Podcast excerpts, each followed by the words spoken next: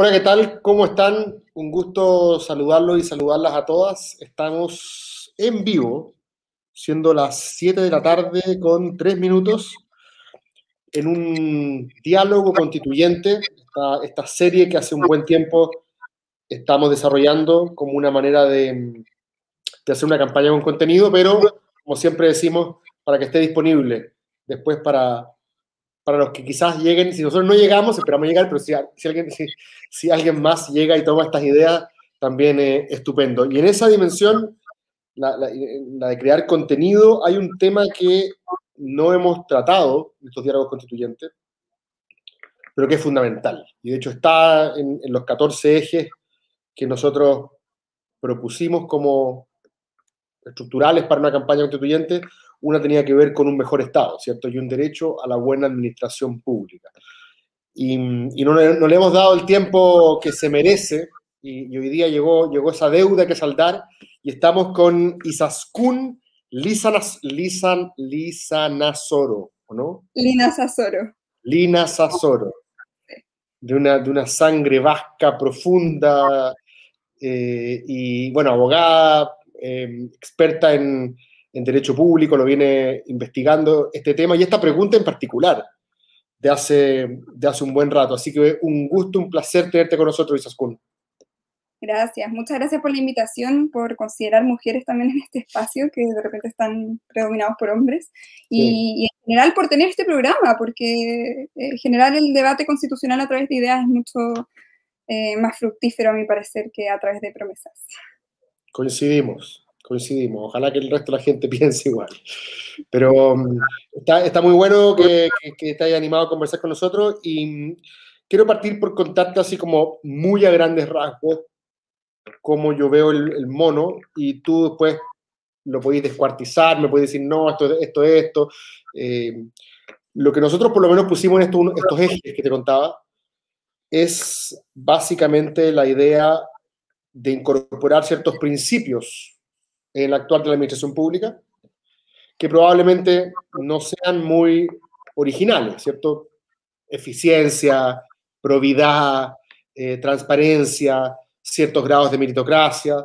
Ahí está la idea de la posibilidad de crear algo así como un servicio civil, ¿cierto? La idea de que no haya captura de ciertos grupos eh, del Estado, la idea de que esté al servicio de la persona humana, que ya parece como un poco, parece un, un, un, una consigna muy conservadora, pero, pero, pero es evidente en todos los sentidos. Eh, y probablemente también la idea de que cada peso que entra se gaste bien. O sea, como que hay una serie de, de, de, de capas en las cuales se mete todo, y para qué hablar de lo digital y cierto, y muchas otras cosas más. Y uno usualmente ha escuchado hablar a los políticos desde los 90, que yo me acuerdo, Isaskun, tú eres más joven que yo por lo visto, eh, hablaban de la modernización del Estado. Y era como escuchar a la profesora Snoopy, así como diciendo, te entraba por un oído y te salía por el otro, porque no estaban diciendo nada realmente. Y los funcionarios públicos se asustaban porque sentían que modernización era que lo iban a echar. y por el otro lado, los otros pensaban que modernización era cortar grasa, ese clásico como concepto. Entonces, ese yo creo que más o menos el, el, el fricacé, la cazuela de distintas capas de la conversación que se juntan, quiero que nos ayudes a ordenarlo un poco. ¿Qué es lo, ¿Y qué es lo que crees tú que una constitución podría ser y cómo eso se podría encarnar después en instituciones? Claro, este es un tema que no es propio de Chile, de nuestro país, es un tema que está siendo discutido en todo el mundo, pero en Chile en particular se ha venido discutiendo especialmente o estudiando especialmente a raíz de la, de la, del estallido social de octubre, porque el estallido social finalmente es en parte un estallido de mala administración, de cómo la administración y el Estado no fueron capaces de dar respuesta a las necesidades públicas. Y esto es algo que ha pasado en todo el mundo. Eh, y muy eh, conforme a esto de la modernización del Estado de los 90, en el 2000, eh, en Europa, en la Carta de Derechos Fundamentales de la Unión Europea, se consagra este derecho a una buena administración pública como un derecho fundamental. Y ahí va, eh, ahí es muy importante lo que, con lo que partía, que esto, esta idea de que ustedes tenían en, estos lineamientos de eh, consagrar principios. Porque eh, estos principios los tenemos en nuestro, en nuestro ordenamiento jurídico, ya están, ya están consagrados en, en, la ley de bases de la administración del Estado, la ley de, de procedimiento administrativo. ¿Cuál es la gracia de tenerlo como un derecho fundamental? Es cómo pensar, primero, cómo lo garantizamos, cuáles son las garantías que podemos establecer para satisfacerlo y em, cuál es la reacción que pueden tener los ciudadanos eh, eh, teniendo este derecho fundamental em, para poder recurrir en contra de la administración. Oye, espérate, te puedo hacer una pregunta antes que me, quedé pegado con algo que dijiste. Em, dijiste que el estallido social de alguna manera estaba vinculado a la ineficiencia del Estado o que había fallado el Estado, ¿correcto? O sea, ¿lo interpreté bien eso? Sí. Sí. Eh... Creo que me expliqué un poco eso, porque hay, distintos tipos de causas, mucha gente dice distintas causas del estallido, y yo creo que es un debate de, nunca, de no acabar, em, pero también mucha gente cree que tiene que ver más con las elites, otra gente tiene que ver más con el modelo, como que no es tan común que alguien le eche la culpa al, al Estado, que, me gustaría que desarrollara un poco esa, ese diagnóstico. Claro, más que, sí. Creo que en general es al Estado, a la desconfianza, por ejemplo, en, en la política en general, en, el ah, Congreso, en, en, las instituciones. Pero en particular también creo que es una crisis de mala administración. Eh, teniendo estos principios eh, consagrados, no se están aplicando, no se están eh, llevando a cabo, em, no se están cumpliendo correctamente. Tenemos, por ejemplo, consagrado el principio de celeridad y vemos cómo la administración constantemente retrasa eh, las peticiones o los procedimientos o la resolución de conflictos. Em, y al final todas estas eh, problemas de la vida cotidiana del ser humano que se tiene que relacionar constantemente con la administración provocan malestar social, evidentemente. Eh, y, para mí sí es una causa del estallido social. Las listas de espera en, salud pública, por ejemplo, em, las crisis, o sea, todo el manejo institucional. Perdona por, por, esta precisión como semántica. Em, mala administración ¿es sinónimo de mala gestión o son cuestiones eh, distintas? Es que mala gestión es, más genérico, puede ser mala gestión del Congreso o del Poder Judicial, por ejemplo. Mala administración, nos estamos refiriendo específicamente a la administración del Estado. Pero te refieres a que con los mismos recursos las cosas se podrían hacer mejor, no es que tenga que haber un cambio de enfoque, porque cuando uno piensa que el problema es, entre comillas, administrativo, uno automáticamente piensa en que es un problema como burocrático de gestión. No es un problema normativo, no es un problema como de la... No sé si me explico, no es un problema como ideológico. ¿no? La, administración como que se encarga de poner en práctica lo que la ideología ya decidió. En este sentido eh, incluye la gestión, pero me parece que también viene desde la raíz normativa. ¿Por qué? Porque tenemos una eh, norma, normas, eh, incluida la Constitución, que son muy rígidas, muy, muy legalistas. Entonces, frente a problemas modernos, por ejemplo, de un mundo globalizado como una pandemia, eh, la administración teme reaccionar y le, cuesta reaccionar, teniendo que limitarse a esta legalidad que la oprime, em, impidiéndole ser flexible eh, y otorgar soluciones concretas. Sí, ahí había, salido recién un comentario que estaba bueno, que alguien te estaba dando la razón, que decía que efectivamente los ricos tenían probablemente más herramientas para, no, sé si va a pasear a la administración pública, pero muchas veces como tienen que enfrentarse a em, proveedores privados de muchas cuestiones, no, no, no ven cara a cara el problema que estás mencionando tú. En cambio, probablemente clase, claro. Es multicausal al final. Eh, la, inequidad de clase, eh, la desigualdad, claro, hace que solo un cierto sector de la sociedad tenga que relacionarse muchísimo más con la administración del Estado que los otros que, eh, claro. acuden a prestadores privados. Entonces sí, e, efectivamente es multicausal, pero a mí me parece sí que eh, una causa importante es cómo la administración no ha sabido o no ha podido responder a las demandas ciudadanas. Sí, em, esta idea del derecho a la buena administración pública, ya que los principios que mencionábamos recién, que tú decís que están en las bases, ¿cierto?, de la administración pública, elevarlas a rango constitucional, de alguna manera serviría, no sería sencillamente llenar, llenar papel, sino que serviría para establecer cuáles son las orientaciones que después debiese encarnar la administración pública, ¿cierto? Y, de alguna manera que estén ahí sería lo relevante. claro, ya sea como principio o como derecho fundamental, eh, tenerla en la Constitución hace que permee todo el ordenamiento jurídico. Porque aquí es interesante, aquí está planteada de forma original, derecho a la administración pública. Hoy día tenía el artículo octavo, por ejemplo, que habla de probidad, si no me equivoco, el, nuevo artículo octavo, eh, pero, pero no, está, no está articulado de esta manera. No, no, no está articulado de esta, manera, de esta manera, en ninguna parte de nuestro ordenamiento está articulado de esta manera, sin embargo se reconocen todos los principios que conforman la buena administración y la Contraloría ya está ocupando el concepto de buena administración, la Corte Suprema, si bien no ocupa buena administración, ocupa eh, todos los principios y los agloba y dice que hay algo así como un, principio eh, general que agrupa eh, todas estas ideas de transparencia, probidad, celeridad, eficacia, eficiencia. Ya, aquí tengo una pregunta de Mario, que la voy a mezclar con una que también tenía yo. Dice, ¿cuál sería la limitante la flexibilidad de la administración propuesta por Isaskun? ¿Se acotaría de algún modo? ¿Cómo se compatibiliza con principio de legalidad? Y yo estaba pensando que quizás la tensión entre flexibilidad, eficiencia, celeridad, tú dijiste celeridad, si no me equivoco hace un rato.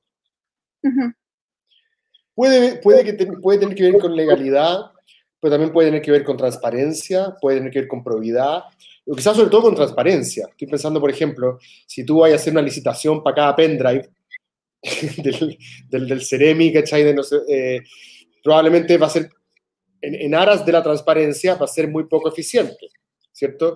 Y muchas veces hay que sacrificar la eficiencia porque hay que ser transparente, si una licitación muy grande, ¿cierto? O cosas muy, Em, donde, donde, hay mucho interés en juego, pero pareciera que de alguna manera ambos principios, eficiencia y celeridad por un lado, y flexibilidad, y por otro lado, probidad, transparencia, a, veces están como en tensión, no?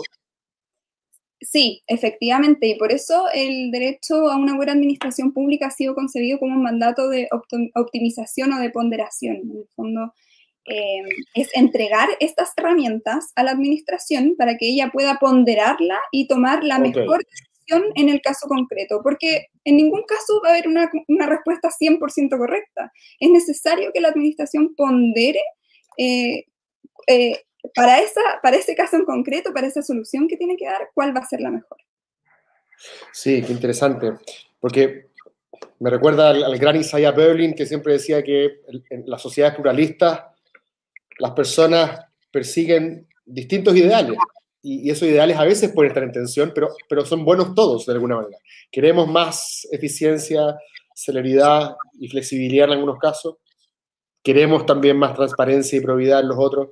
Y la buena administración incluye ambos. Y la, buena, exactamente, eh, eh, ahí está el pluralismo del, problema, que las incluye ambas. Entonces uno está como condenado a convivir con esa tensión.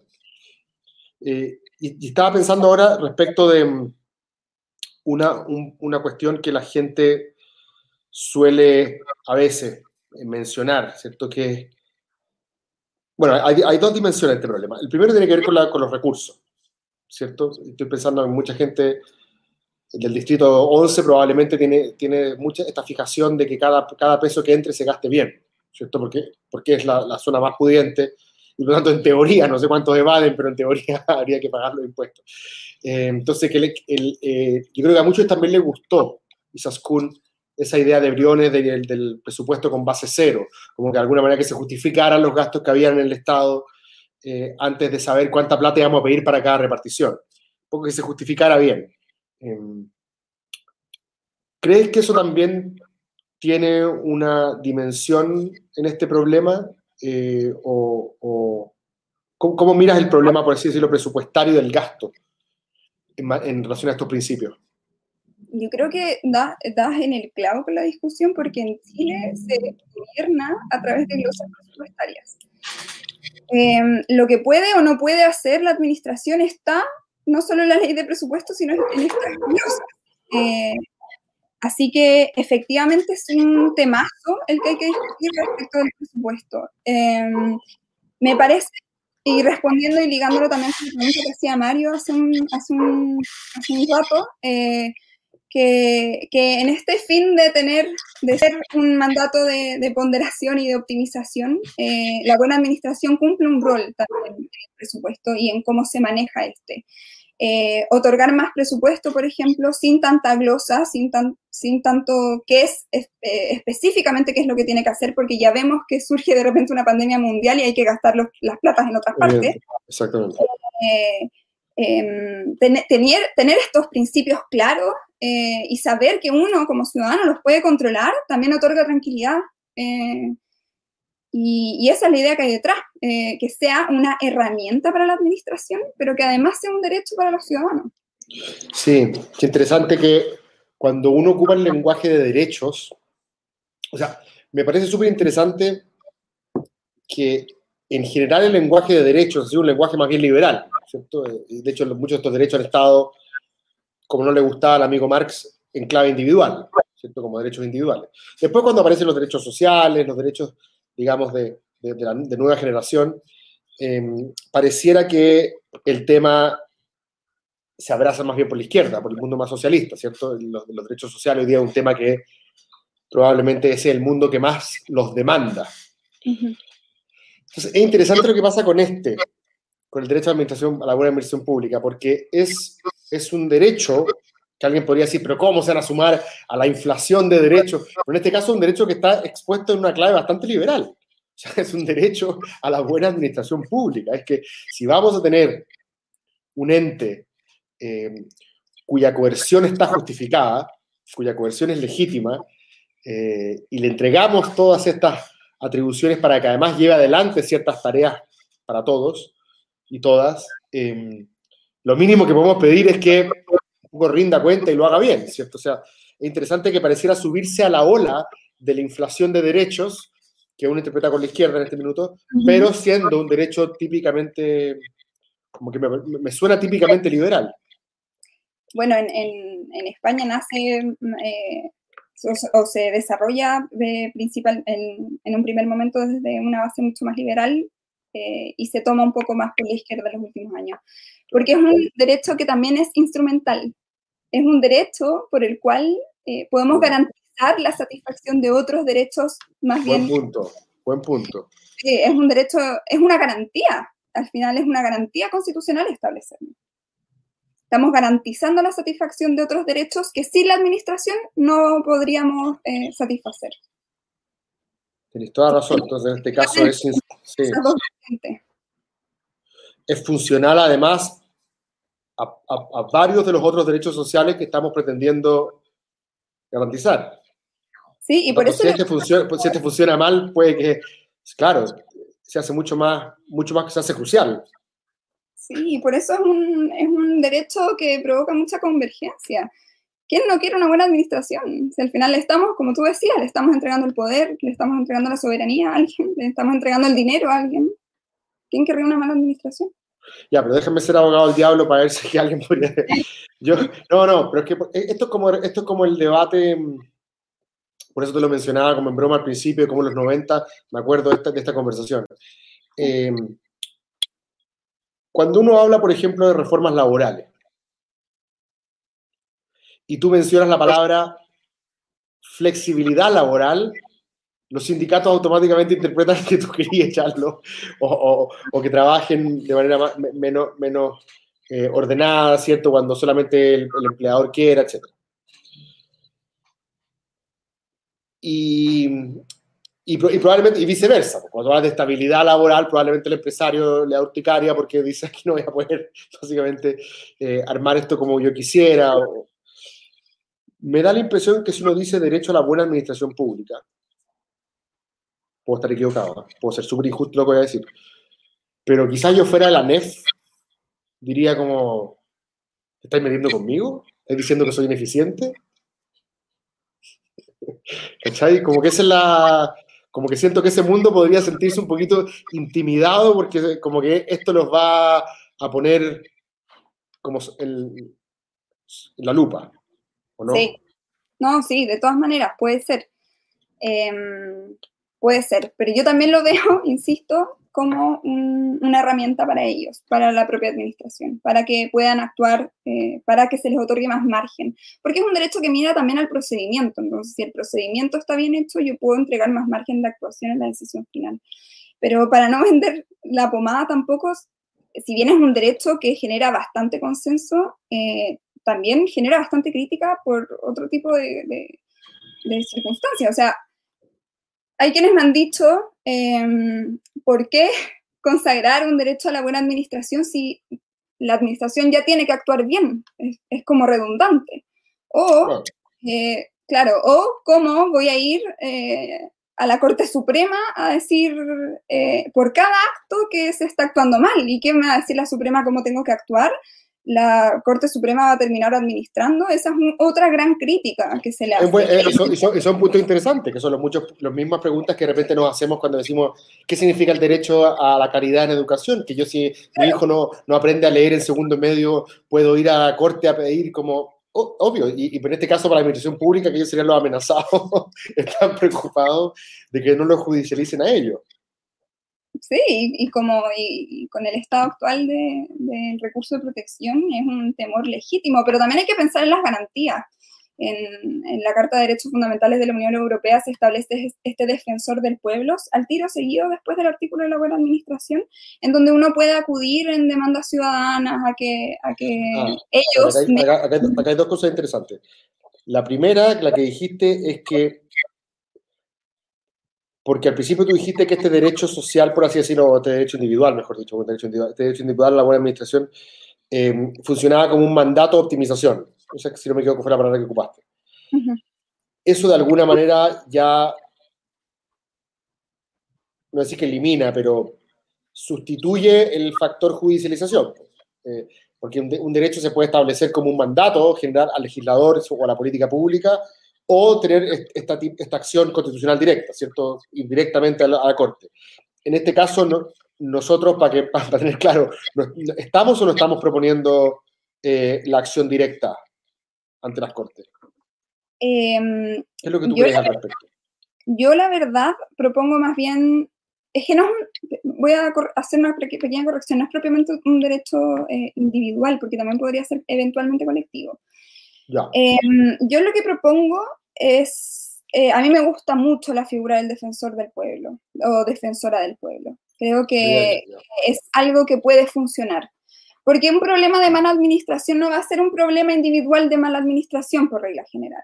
Entonces, una, una, persona o una institución o, regional o provincial, o vamos a, hacer que, vamos a ver qué forma del Estado vamos a tener en la nueva constitución, que tenga esta eh, legitimación para acudir a los tribunales para hacer el control, a mí o para mediar, como funciona también el defensor o defensora del pueblo europeo eh, como mediador, puede ser una, una buena alternativa. Pero, insisto, también es una garantía en sí misma para satisfacer otros derechos es una garantía, es un derecho instrumental. Sí, sí, sí, sí, sí, absolutamente, eso me, eso me quedó claro, pero estoy tratando de pensar en lo interesante del ombudsman.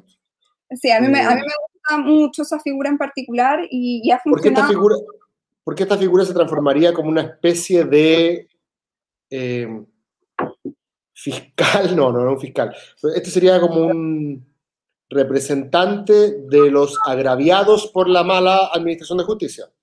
Exacto. Y no, y, perdón, perdón, no es justicia, para la mala administración pública. Em, sí, y, puede funcionar para todos los otros derechos colectivos, también medio ambiente, por ejemplo. Eh, eh, funciona muy bien el defensor del pueblo europeo, o sea, o defensora del pueblo en general, también está en algunos países latinoamericanos para derechos que son más bien de índole colectiva. Pero adversarial, adversarial al, al, al Estado, a la administración del Estado, porque adversarial a la empresa, hoy día tenemos el CERNAC, por ejemplo. Por eso te pregunto, como, ¿cuál, es, cuál es el, eh, cuál es el eh, adversario del ombudsman? No, funciona frente a cualquier, frente a cualquier, sí, puede ser frente al privado o frente al Estado. La gracia es que tiene, es que parte mediando. Entonces puede que el conflicto nunca llegue a tribunales. En, en casos muy graves sí llega. Ok. Ya, entiendo. Sí, eh, hay, una otra cuestión que probablemente también a ese mundo más bien de larga data en la administración pública, por decirlo en términos eufemísticos, le, mm, le complica el concepto de la reforma o de la modernización del Estado, algunos, no a todos, obviamente. Insisto, aquí esto puedo estar siendo injusto.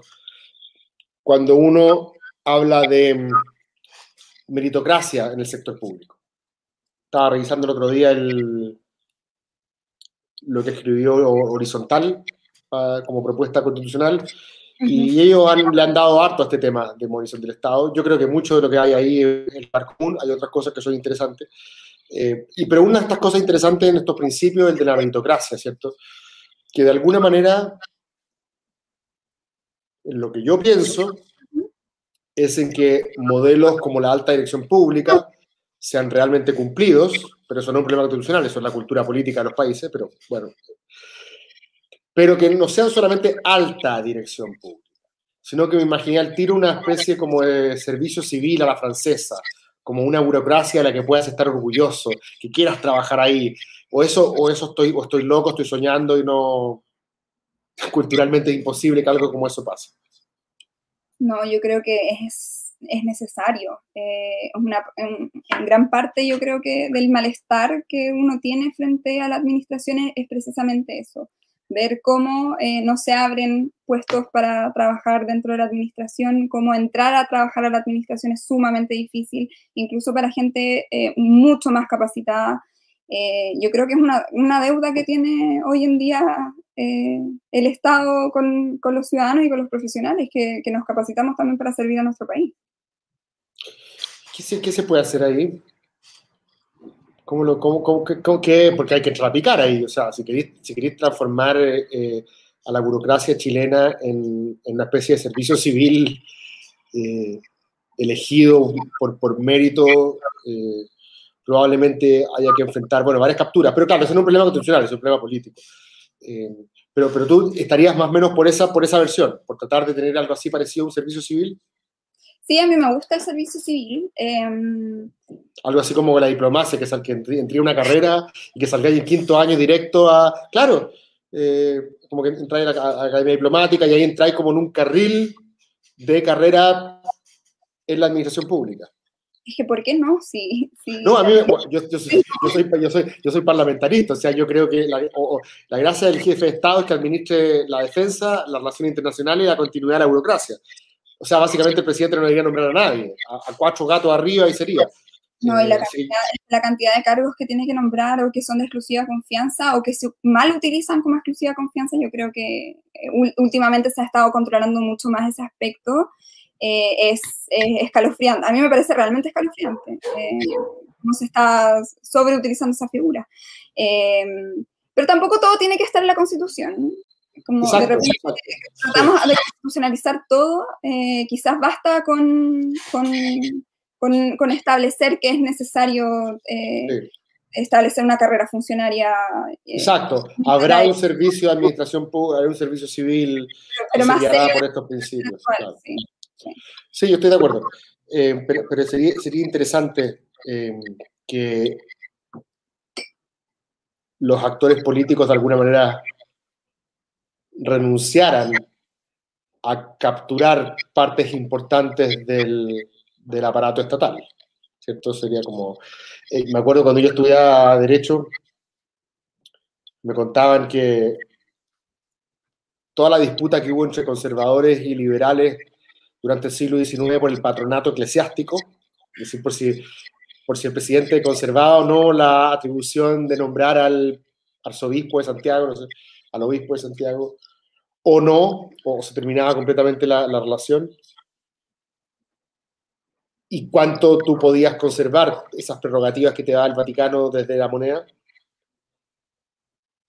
Y pasaba que todos los presidentes liberales, cuando llegaban al poder, a pesar de que toda su carrera la habían hecho prometiendo que se iban a separar de la, de la iglesia, cuando llegaban se dan cuenta que tenían el derecho de nombrar al obispo y nadie quería realmente, obvio. Entonces, es, más poder, por eso digo, es, este es un debate súper complejo porque promoverlo desde la administración del Estado es como, es contraintuitivo, porque justamente cuando estás a cargo de toda la máquina y te permite disponer de ella de manera más o menos libre,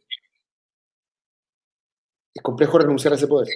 Sí, por eso yo creo que eh, el que sea una nueva constitución la que lo haga va a ser eh, relevante. efectivamente que la persona que tiene, que tiene el poder eh, renuncia a él es, eh, es una utopía Sí, bueno, para eso puede ser que, estar en la constituyente sea una, ventaja. Saber que no vas a ser tú el que, va a hacer la pérdida en términos de administración de poder. Sí, un buen punto. Oye, y, tú lo, mm, esta idea del derecho a la buena administración pública, em, alguien mencionaba ahí que estaba en la carta de, no sé si de Naciones Unidas, ¿qué, otras, qué, qué, ejemplos comparados tenemos de algo similar? Tú mencionaste España, si no me equivoco. Sí, eh, bueno, en, en, Europa, España, Francia, Suecia, eh, Italia lo tiene consagrado hace muchísimos años, mucho antes de la Carta de Derechos Fundamentales. Lo que demuestra que lo que se dice en la Constitución no se cumple, porque la voluntad italiana, yo la he padecido. Eh, sí, no, o sea, ahí, ahí viene el juego con las garantías, ¿cierto? Pero en Latinoamérica en particular, eh, México, Colombia y Ecuador, si bien no lo tienen consagrado como buena administración pública, tienen exactamente la misma formulación, o sea, la administración deberá entregar una, un servicio eh, de calidad por ejemplo, que puede ser una buena otra fórmula. Em, eh, eficiente, eficaz, transparente, participativo, etc. Eh, esas establece, establece principios que supuestamente la institución debiese puede. Sí, y los establece como derecho. El ciudadano tiene derecho a que se entregue un servicio público de calidad que eso es lo relevante que se establezca como derecho eh, o, parte de la discusión, si es un derecho o un principio. Claro, eso, es lo que mencionabas tú respecto de si quería en el capítulo los derechos o no. A mí me parece interesante que haya el capítulo los derechos. De hecho, me parece eh, súper atractivo. Porque, porque lo, lo, pone en la, en la clave de, de, garantías individuales, ¿cierto? A mí, por lo menos, yo sé, que, yo sé que tiene que ver todo decir que las colectivas también, pero, pero lo pone en la clave del, del catálogo de derechos de la tradición liberal, por eso me acomoda. libertad de expresión, libertad de asociación, derecho a una buena administración pública. Sí, no, em, a mí, a mí me, me, me, agrada la formulación en clave de derechos también, más que eh, en principio. Em, pero, pero, eso, entonces tiene que ir asociado a, a, a, que, a que, ese derecho tenga alguna, alguna garantía. Tiene, que ir asociado al ombudsman, claro nuestra constitución es el mejor ejemplo de que un derecho consagrado sin su debida garantía no, no se satisface solo. Oye, mm, Isaskun, llevándote como a otro estadio de esta misma discusión, no sé si es la misma o no, pero está vinculada sin duda. Yo me he metido harto últimamente en un régimen político, que es básicamente se llama parlamentarismo, presidencialismo, semipresidencialismo. Hay otro tema en el que no me he metido tanto, pero que está vinculado a este, que es la forma de Estado, no el régimen de gobierno, la forma de Estado, ¿cierto? Donde los extremos probablemente son federalismo unitario y una amplia gama de grises en el medio. ¿Tú crees que esa discusión, la discusión respecto del mapa político administrativo, llamémoslo, de la descentralización del poder, de la autonomía y autogobiernos locales. ¿Crees que de alguna manera van vinculadas con esta discusión?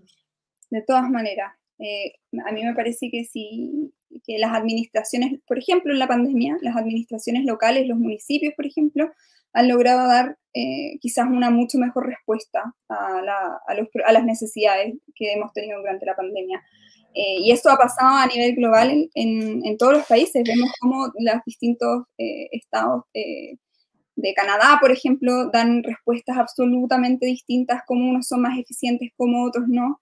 Eh, por, lo que la misma discusión de buena o mala administración se puede eh, discutir a nivel local. Y me parece efectivamente que este va a ser un tema sumamente relevante para el debate constitucional. O sea, eh, cómo queremos organizar y descentralizar, que es una necesidad, o sea, es demasiado importante en la actualidad descentralizar el país. Sí, es, un súper buen tema porque si es que es cierto que, que, las decisiones y los actos administrativos se desarrollen lo más cerca de las personas a quienes afectan y por lo tanto con conocimiento directo de la realidad, por ejemplo. Entonces, la conclusión lógica es que si es que una mejor administración se consigue centralizando, hay que descentralizar no solamente por sus propias virtudes en términos políticos de, de, la soberanía local, sino que en términos también funcionales a la, a la, mejor administración pública. Claro, y además si vamos a descentralizar, si esa es la decisión que se toma finalmente, ya sea a través de un Estado federal o comunidades autónomas, por ejemplo, eh, tener un parámetro de, actuación eh, tan evidente como es la buena administración va a generar también eh, no solo flexibilidad, porque necesitamos que, las, que los gobiernos locales respondan según las necesidades de esos territorios, eh, pero les entregamos un estándar, tienen que hacerlo bien y es un estándar medio también, si es como el buen padre de familia la buena administración. Es como el buen padre de familia, sí, ese concepto es como derecho civil, ¿no? un, clásico, un clásico del derecho civil. Sí, estaba pensando cuáles son nuestras posibilidades de innovación institucional en redibujar el mapa político-administrativo, porque uno puede soñar en muchos formatos, modelos, ¿cierto? rediseñar con papel y lápiz regiones, localidades, macro regiones, lo que sea. Me pregunto cuál será el ajuste correcto justamente para, para, que el delivery, para que la buena administración pública sea, sea la correcta. Y no lo tengo tan claro. Es difícil, eh, es, es, sumamente complicado, puede ser, pueden ser criterios demográficos o, o naturales también. A mí, sí, lo natural lo he escuchado y son más en sentido. Sí, quizás no, no, no, estoy, no estoy diciendo que esté o no de acuerdo, pero discutir quizás eh, a partir de los territorios creo que puede ser eh, bastante fructífero. En, yo vengo del derecho ambiental, también trabajo en ambiental, y tenemos estas tres macrozonas, eh, norte, centro y sur, y, desde el derecho ambiental en cómo entendemos los daños y los impactos que se hacen al medio ambiente, ha sido, ha sido bueno. Eh, al menos como transición ha sido bueno pensar que el país tiene complejidades distintas a nivel de ecología.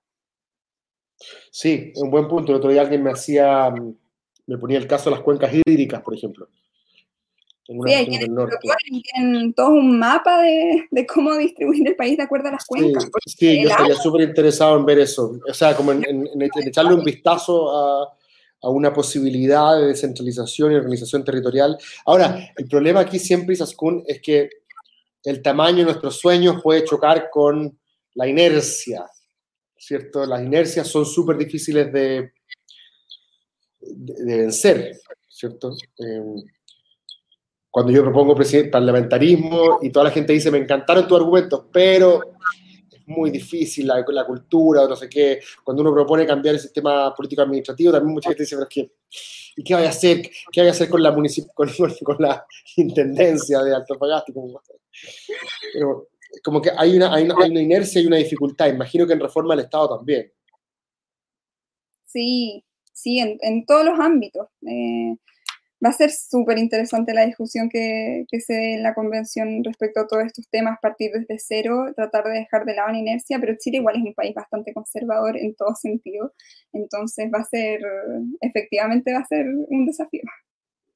¿Cómo veis como actor en esta discusión, por ejemplo, te, te iba a preguntar al mundo sindical y al mundo académico en Chile?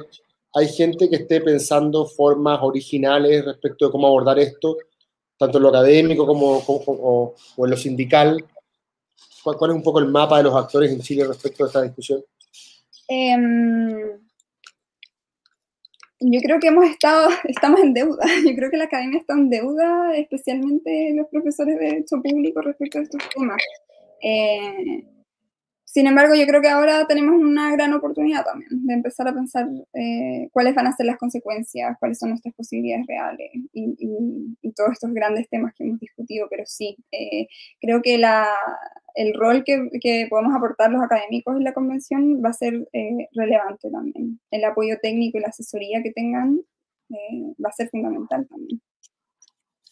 Sí, estaba, pensando ahora en las autonomías también, que otra, otra discusión que probablemente se vincula con esta, porque cuando hablamos de buena administración pública estamos hablando tanto de los órganos centralizados como centralizados, ¿cierto? Tanto los autónomos como los no autónomos. Efectivamente, es un, es un derecho que permea a todos los organismos de la administración, incluyendo aquellos que son autónomos. Em, bueno, y las autonomías son otro ente de poder que no va a querer ceder sus espacios, sus atribuciones. Eh, y muchas lo van a buscar, me imagino los funcionarios del Servicio de Impuestos Internos peleando por su autonomía. Claro, eh, cuáles van a quedar en la Constitución, cuáles los van a sacar, porque están en la Constitución es más seguro, eh, va a ser más estable, em, y cómo se van a repensar también. Eh, se ha trabajado harto, ese sí, el tema sobre la Contraloría, por ejemplo. ¿Queremos también tener un, órgano unipersonal que controle toda la administración o queremos tener un cuerpo colegiado que esté a cargo de toda esta gran labor? Si lo que hace la Contraloría es, es tremendo. ¿Cómo lo veis tú, esa, discusión de la Contraloría? Porque hay últimamente gente en Chile, quizás motivados por Contralorito, y, que, sienten que, que, de alguna manera la Contraloría se ha puesto muy farandulera y, muy jote con, como con el gobierno y la gente derecha, que yo creo que no es así, yo creo que ha tirado palos para todos lados, como le corresponde. Pero, ¿cómo, cómo veis tú esa, esa discusión respecto a la autonomía de Contraloría y la posibilidad de que sea colegiado? Eh, yo comparto la autonomía, eso tiene que ser un órgano autónomo, si es que lo mantenemos, pero sí creo que debería ser colegiado, me parece que sería un mejor modelo. Respecto a Contralorista en particular, yo tengo opiniones eh, diversas, a mí me, me gusta, eh, creo que permite el acceso a este tipo de órganos a la ciudadanía, yo, yo en clase siempre se los muestro a los chiquillos y, y, les gusta mucho y, ha sido una herramienta docente impresionante. ¿Tú hacías administrativo? Algo administrativo y constitucional, introducción al derecho constituyente. Em, estoy partiendo en, en, el área constitucional en la Universidad de Chile eh, pero sí, eh, Contralorito ha sido, mm, eh, ha sido una herramienta para, para, dar a conocer la Contraloría y el, nivel de denuncias ha aumentado muchísimo, pero efectivamente se ha personalizado mucho la figura del Contralor, pero eso es algo que ha ocurrido históricamente también. No tenemos que dejar de lado que todos los profesores administrativos sabemos quiénes han sido los Contralores. usted y, solamente usted. No, pero los últimos dos han sido, los últimos dos han sido más conocidos. Sí, em, probablemente. Ahora, yo encuentro que el derecho administrativo no puede ser más fome, pero probablemente esté diciendo un sacrilegio ante tus ojos, pero, pero, pero es fundamental. Es que yo tuve, yo tuve un profesor que era, súper dogmático, eh, era carismático, pero dogmático, que se llamaba Sotoclos, un clásico como un gremialista guzmaniano, pero mm, no era mal profesora para nada, era un buen profesor. No, eh, ya, ha sido formador de los grandes profesores de administrativo que hay hoy día. Sí, eh, era, un gran, profesor. también esta figura de querer controlar a la administración, que la administración, eh, darle mucho poder a la administración o mucha flexibilidad, es, es, peligroso porque vienen con el trauma también de, de, la, de todo lo que pasó en la década del 70. Em, y eso explica un poco eh, quizás esa, ese disgusto por el derecho administrativo, que es un, es un, poco más fome verlo desde el control, desde la teoría del control, de qué es lo que no puede hacer la administración. Pero yo, lo veía, yo, lo veía, como árido, como papeles y... hay, hay, una persona, hay una persona en nuestro equipo a quien le pido disculpas. Mati, perdona por haber dicho que el derecho administrativo era fome, lo encuentro fascinante. Ahora podemos, seguir. No, lo que pasa es que tiene, tiene, tiene muchas veces, es fome porque no tenemos tribunal contencioso administrativo. Ah, bueno, ahora estamos hablando de otras, de otras ramificaciones del, del problema administrativo, ¿cierto? La falta de un tribunal contencioso administrativo, por ejemplo. Sí, se están poniendo eh, densos en los comentarios. Se están poniendo administrativos. lo único, los fans de derecho administrativo vinieron a ver estas conversaciones, Claro.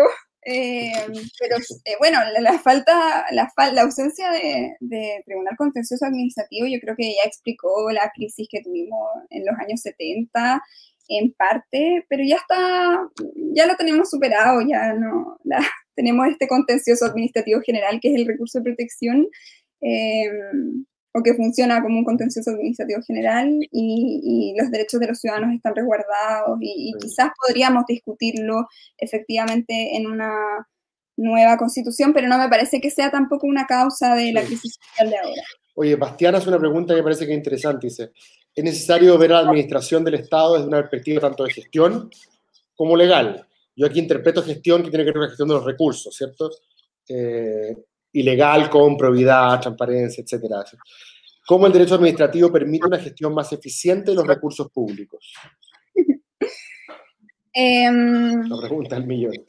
Sí, la eficiencia está consagrada como un principio del derecho administrativo. Tienen que actuar eficientemente. ¿Y qué es lo que permite el derecho administrativo? Que uno pueda controlar eh, que ese acto efectivamente sea eh, de forma eficiente o que ese procedimiento haya sido eficiente.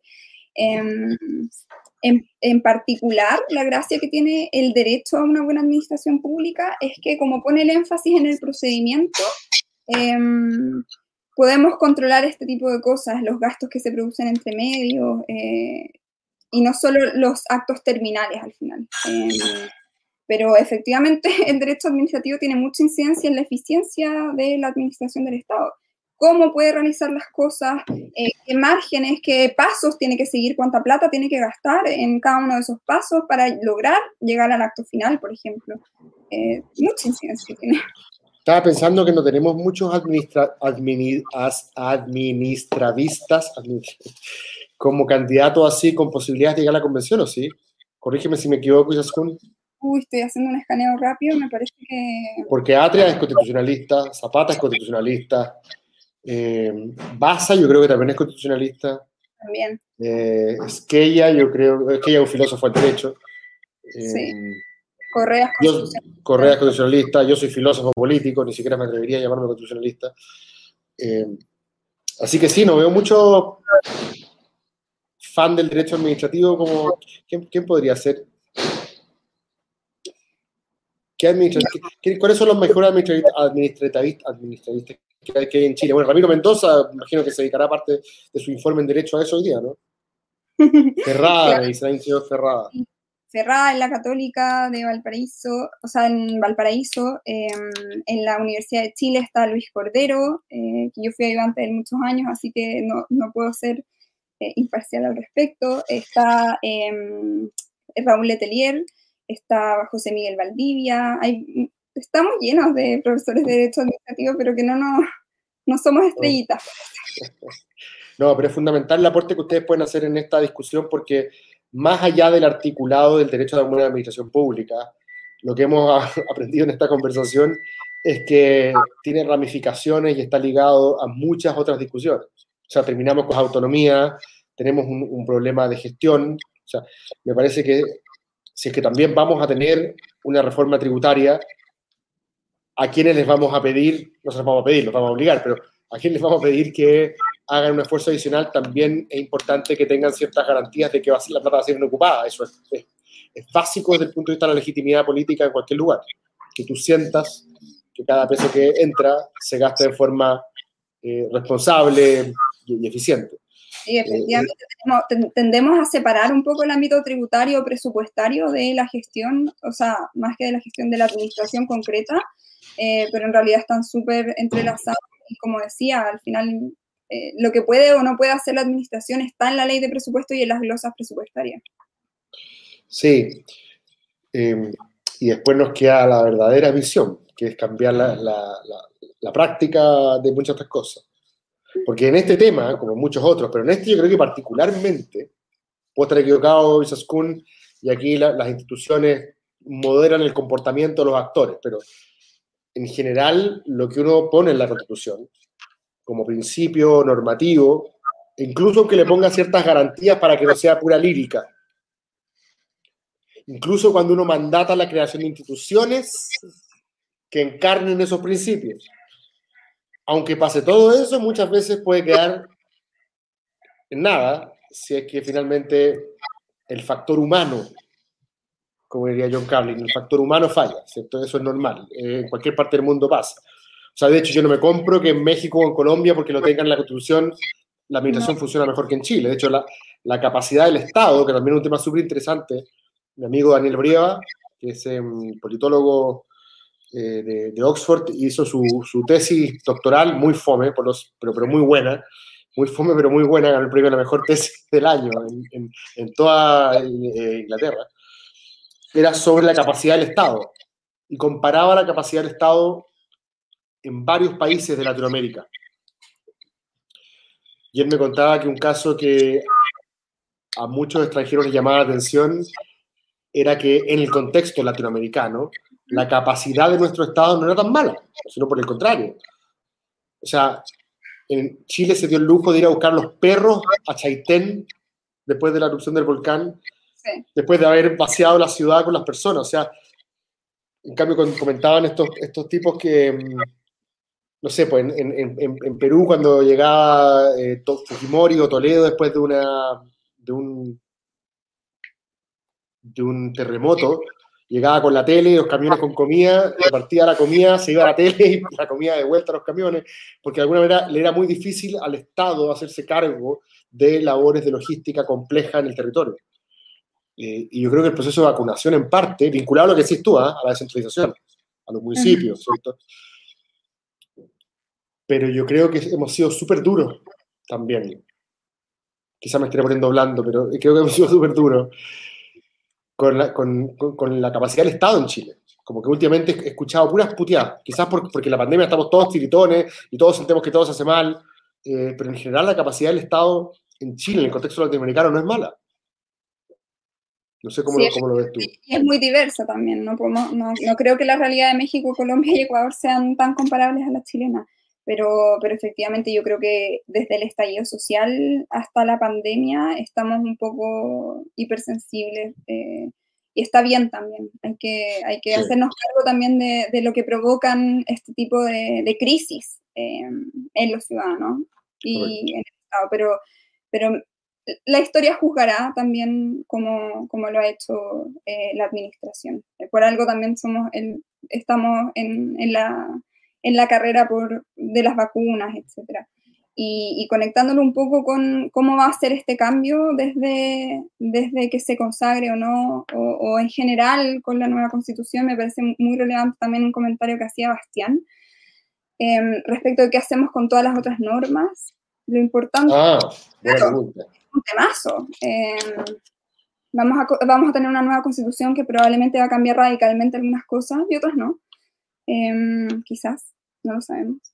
Pero em, quizás es contraintuitivo, pero mientras menos quede regulado eh, y mientras más amplios y prospectivos mirando hacia el futuro sean las, los el articulado de la nueva constitución, más adaptable va a ser el ordenamiento jurídico actual, porque vamos a vivir con ese ordenamiento jurídico eh, bajo la que fue, que fue mm, promulgado bajo la Constitución del 80 con esta nueva Constitución.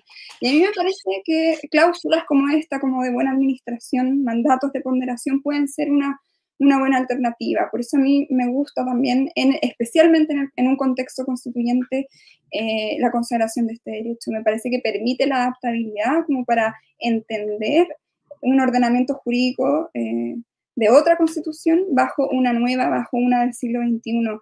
Es contraintuitivo porque uno quisiera tener todo en la constitución, eh, pero de repente cláusulas más abiertas, adaptativas y prospectivas permiten, van a permitir un mejor desarrollo del tránsito eh, de una constitución, desde una constitución de 2022. Me gustó eso, abiertas, adaptativas y prospectivas. Prospectivas. En el fondo, que miremos hacia el futuro. Sí, está buenísimo, está buenísimo porque además le, le da la flexibilidad necesaria después a la democracia también, para que vaya ajustando lo que entiende por esos conceptos. Exacto sin que necesariamente tengamos que estar buscando dos tercios de nuevo para cambiar la constitución, que la idea es que lo que está quede ahí, más o menos, ¿cierto? No se esté cambiando cada rato. Sí que me parece una, una trilogía de virtudes del articulado, por decirlo de alguna manera. Oye, Isaskun, ha sido, se nos ha pasado, ya vamos a llegar como una hora, se nos ha pasado volando, ha estado buenísimo, te agradezco enormemente por, por esta conversación, hemos pasado por todos los temas, eh, administración, gestión, relación con la institución, extensión entre eficiencia y, y, transparencia, probidad, la idea de los mandatos de optimización, si hay inflación de derechos o no, si está capturado por un sector o no la administración pública, que es instrumental, lo que decías tú, a otras garantías, además, la idea del ombudsman, la, idea de la descentralización vinculada a la buena administración pública. Eh, o sea, hemos cubierto un amplio radio, por así decirlo, el territorio, eh, las autonomías. Y te, nada, pues te, invito a que sigáis eh, conectada a, nosotros, independiente de tu, tu preferencia política, porque siempre es bueno tener eh, personas que saben, que saben de esto, que lo han estudiado y que lo miran con una sensibilidad más, más precisa. Así que te agradezco muchísimo por estar acá. Gracias a ustedes por la invitación y nuevamente por el espacio. Me parece muy necesario eh, dejar de lado la clásica, las clásicas campañas. Te pasaste, Isaskun. Y bueno, a todos ustedes también, muchas gracias por estar acá. Em, nos vamos a ver probablemente el fin de semana con un nuevo diálogo constituyente con, con el Tito Codú, Alberto Codú, un abogado constitucionalista. Así es que sigue la conversación, seguimos generando contenido hasta volver, hasta volver a la calle y Saskun, espero algún día, ojalá. Ojalá. Chao, que estén bien.